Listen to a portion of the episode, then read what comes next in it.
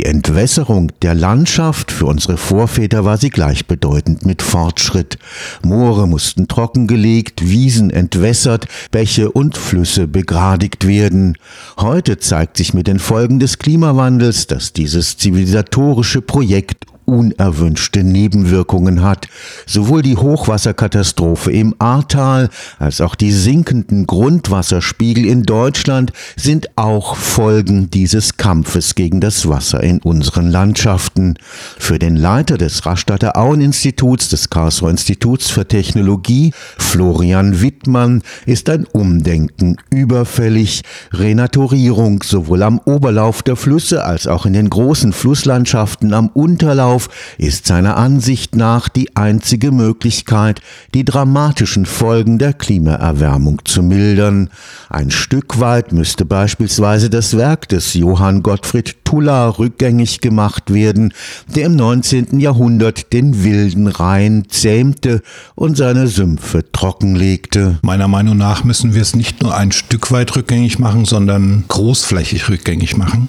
Denn was wir sehen ist, dass mit den zunehmenden Wetterextremen durch den Klimawandel vermehrt eben Starkregen oder auch Trockenereignisse auftreten wie letztes Jahr in weiten Bereichen Deutschlands, die uns das Wasser einfach abführen durch Drainage der Landschaft durch die Kulturlandschaften über Jahrtausende, um eben landwirtschaftliche Nutzflächen zu schaffen, aber auch eben durch die Begradigung der großen Flüsse die uns damit einfach viel schneller das Wasser aus der Landschaft abführen wie zum Beispiel am Rhein oder der Donau, und wir genau dieses Wasser jetzt in der Landschaft brauchen. Der Ökologe Professor Florian Wittmann leitet das Rastatter Auen-Institut des Karlsruher Instituts für Technologie.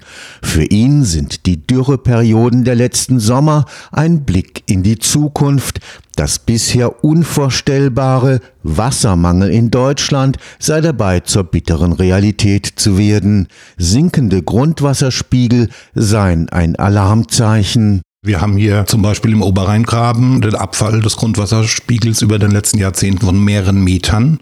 Und das liegt natürlich daran, dass wir jetzt die Konsequenzen der Flussbegradigungen und der Drainage der Landschaft spüren, wo eben das ganze Wasser schneller abgeführt wird also unsere Böden trainiert sozusagen, so dass eben dieses Wasser unseren Grundwasserkörpern nicht mehr zugutekommt. Dabei ist der Rückgang des Grundwassers nicht auf die östlichen Bundesländer beschränkt, auch der deutsche Südwesten ist betroffen. Erste Gemeinden, auch im Oberrheingraben oder am Schwarzwald, bekommen langsam Probleme mit ihrer Wasserversorgung, so dass diese dann ausgelagert werden muss, womit Lastwagen tatsächlich das Wasser dann hergefahren werden muss mit unglaublichen Kosten.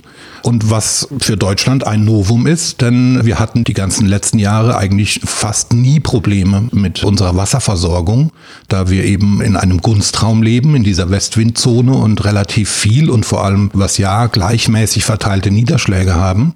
Die Niederschläge haben sich nicht verringert, sie sind immer noch genauso hoch wie vor den Auswirkungen des Klimawandels, aber eben die Niederschlagsverteilung ist inzwischen so extrem geworden, dass unser Meister Niederschlag eben entweder im Winter fällt und im Sommer weniger und auf der anderen Seite, wenn er fällt, dann eben durch diese Starkregenereignisse, wo das meiste des Wassers eben an der Oberfläche abfließt und eben nicht mehr in unser Grundwasser gelangt. Für den Auenökologen gibt es einen Zusammenhang zwischen schwindenden Grundwasservorräten und begradigten Flussläufen. Es ist so, dass wir unsere größten Grundwasserkörper entlang der Flussauen haben und natürlich in der norddeutschen Tiefebene. Überall da, wo die Eiszeiten einen gewissen Einfluss hatten auf die Geomorphologie der Landschaft, haben wir sehr gute Grundwasserkörper, sehr große Grundwasserkörper. Und die werden natürlich in Flussnähe über die ganzen Gerinne, also sowohl kleinere Bäche den, an den Oberläufen, aber eben auch durch die großen Flüsse gespeist. Also die Grundwasserpegel hängen direkt im Zusammenhang mit dem Oberflächenwasserpegeln. Und wenn eben zum Beispiel der Rhein sehr trocken ist, also wenig Wasser führt, dann wird er quasi aus dem Grundwasser gespeist und wenn er eben sehr viel Wasser führt, dann speist der Rhein eben das Grundwasser.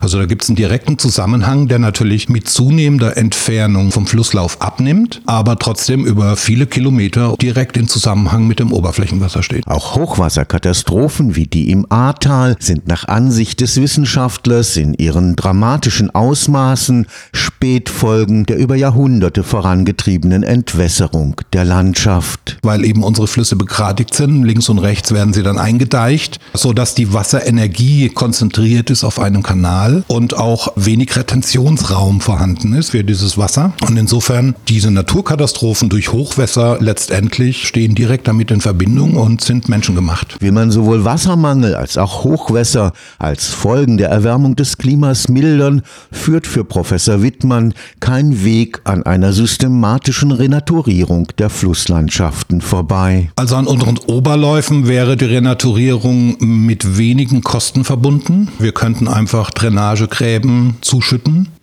Welche Flächen könnte man zum Beispiel wieder bewässern, ohne große Kosten zu verursachen für die Gesellschaft oder für die Infrastruktur? Auch nicht für die Landwirtschaft, weil das alles nur sehr extensiv genutzte Flächen sind. Wir könnten dieses Wasser wieder mehr mobilisieren, um eben zu versickern in unserer Landschaft und würden dabei auch relativ wenig landwirtschaftliche Nutz- oder Siedlungsflächen oder auch Infrastrukturflächen sozusagen rückbauen oder verlagern müssen und welche Ökosystemleistungen würden wir dafür gewinnen. Gegenwärtig sind deshalb Studierende des Rastatter Auen-Instituts dabei, in der Landschaft nach diesen vor langer Zeit angelegten Drainagegräben zu suchen, um sie in einem ersten Schritt zu kartografieren. Im Unterlauf der großen Flüsse dagegen, wo die großen Verkehrsachsen liegen, sind Nutzungskonflikte bei der Renaturierung sehr viel schwerer zu vermeiden. Bei den großen Auen muss man natürlich dezidiert ausweisen, nachweisen, welche Infrastruktur besonders schützenswert ist, wo kann man Deichrückverlegungen machen beispielsweise. Also wo können wir mehr Retentionsraum schaffen, ohne unsere Infrastruktur zu gefährden.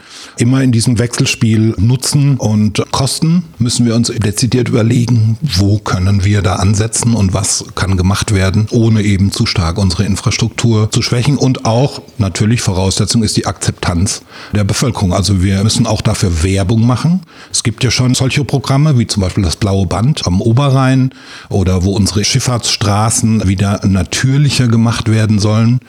Stichwort einseitiger Rückbau der Blockverbauung des Leinpfades. Da gibt es viele Möglichkeiten, die auch schon in der Natur verbeispielt wurden. Schauen Sie an die Donau mit diesen großen Renaturierungsprojekten. Also da geht noch viel und wir müssen eben testen, was geht exakt und wie schützen wir unsere Infrastruktur, um zu diesem Kompromiss zu kommen. Schifffahrt ist natürlich auch noch ein Thema. Also wir wollen ja jetzt nicht unseren Rhein wieder in ein vielkanaliges Flusssystem zurückverwandeln, das wir dann nicht mehr befahren können beispielsweise beispielsweise. Aber ich bin mir sicher, die Wasserproblematik, die wird in den kommenden Jahren sich verschärfen. Und ich denke, dass wir in 15, 20 Jahren das Argument der Schifffahrt kein Argument mehr sein wird, sondern durch eben Veränderungen in der Infrastruktur, in der Mobilität, aber auf der anderen Seite, weil eben Wasser unser höchstes Gut ist und wir diese Ökosystemleistungen auf jeden Fall mehr wertschätzen müssen, als wir es bislang tun. Stefan Fuchs, Karlsruher Institut für Technologie.